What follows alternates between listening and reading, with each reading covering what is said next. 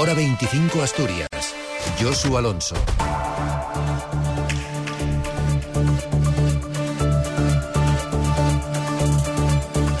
Repasamos en los próximos cinco minutos lo más destacado de este jueves 4 de enero. Lo último es la huelga en Iberia que empieza a dejar las primeras consecuencias en Asturias. La compañía ha cancelado 14 vuelos entre el aeródromo de Santiago del Monte y Madrid desde mañana hasta el lunes. 4 mañana, 4 el sábado, 4 el domingo y 2 el lunes. Todo en una jornada en la que los catarros y las gripes siguen siendo noticia. El jefe del Servicio de Vigilancia Epidemiológica del Principado, Mario Margolles, apunta a dos o tres semanas más de casos antes del inicio del descenso de la curva. Margolles ha insistido, eso sí, en que el sistema sanitario regional está funcionando y ha dejado claro que la sanidad asturiana está preparada para aguantar incrementos en la presión asistencial muy superiores a la actual. Podemos hablar todavía de que ya estamos en regresión, pero aunque estemos en regresión, las incidencias serán altas. Lo mismo que sube, baja. Es decir, durante dos o tres semanas tendremos alta intensidad, aunque estemos bajando, seguirá habiendo bastantes casos. Realmente el sistema está funcionando. Yo creo que un sistema donde ha habido un incremento de un 5% en la atención primaria el número de casos de ira grave nunca colapsa, con un 5% de incremento. Los sistemas están eh, diseñados para que aguanten incrementos muy superiores. Lo cierto es que quien vive desde la primera línea ese incremento son las enfermeras, colectivo que espera por el decreto que desarrolle la resolución de la Dirección General de Salud Pública del Ministerio de Sanidad por la que se les faculta a dispensar medicamentos para tratar la fiebre como el ibuprofeno o el paracetamol. El Colegio Asturiano reclama al Gobierno del Principado pasos ya que consideran que supondría un avance para un sistema saturado. Esteban Gómez, presidente. El desarrollo de este, de este decreto y de las guías en Asturias contribuiría a mejorar, sobre todo en la atención primaria y en algunas áreas de, la hospitalaria,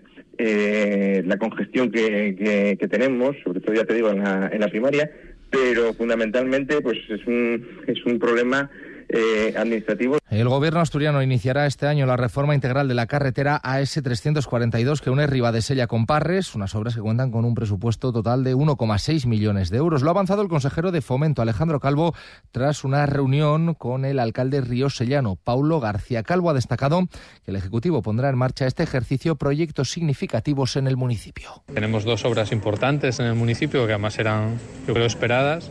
Una es la reforma integral de la AS342 que se iniciará este año y que tiene un presupuesto global de 1,6 millones de euros. La reforma de, la lonja por algo más de medio, medio millón de euros, que además ya se ha iniciado la tramitación de, de la licitación por anticipado de gasto ¿no? y que continúa un trabajo importante que veníamos desarrollando en el puerto en el puerto todavía también tenemos pendientes labores de dragado por 200.000 euros y obras de reparaciones en, la barra por otros 600.000. La diputada del Grupo Mixto, Covadonga Tomé, responde a las críticas de Asturias Ganadera por su ausencia en la reunión en la que se habló sobre la ley que permite conciliar la vida entre habitantes del medio rural y turistas. Tomé afirma que el apoyo a la norma es incuestionable y acusa al colectivo de jugar al espectáculo. Nosotros estamos siempre a favor del trabajo serio y no del espectáculo mediático. Y en ese sentido fui la única diputada que llevó el tema de esta ley en forma de pregunta a la comparecencia de presupuestos. Nuestro apoyo a la